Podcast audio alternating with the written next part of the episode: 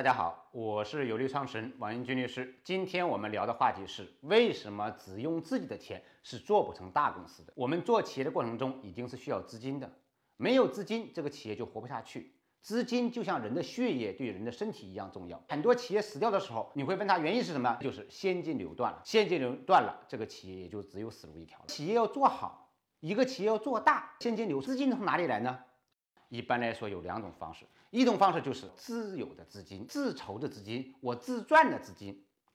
我今年有五百万的营收，扣除了三百万的成本，我还有两百万的利润。这两百万的利润怎么样？我不分到股东的腰包里面去，我用到下一年的企业发展过程中去。然后我下一年做到一千万，我的利润变成四百万或者变成五百万，以此类推，慢慢的把这企业做大。这是企业资金来源的一种方式。那么这种方式延续了几千年。到今天仍然大批量存在。我为什么要说到今天？如果要把企业做大，光靠自己的资金是不行的呢？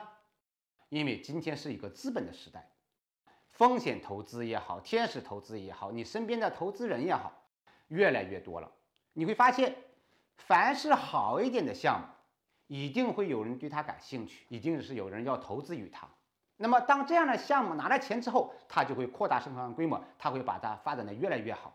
而对于其他的竞争对手来说，如果不走这条路，还仍然依靠于自有的资金来做发展，你就会发现它慢慢的会被挤出这个市场。这才是我们今天企业要做大做强，要依赖于外部资金的一个根本的原因。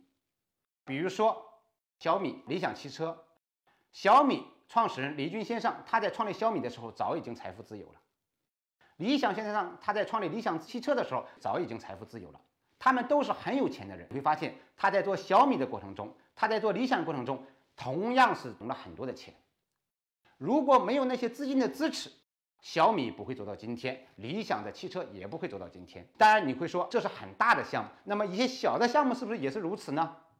其实小的项目也是如此，除非你不想把它做大。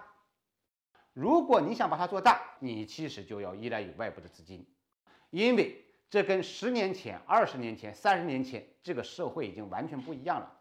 那个时候，社会上的资本没有风险投资，没有私人资本，大家要获得资金，只能去银行贷款，只能去自筹资金，只能去自赚资金。你其实是没有很多资本可以获取的。一个企业的发展只能依靠于自己，而今天完全不一样了。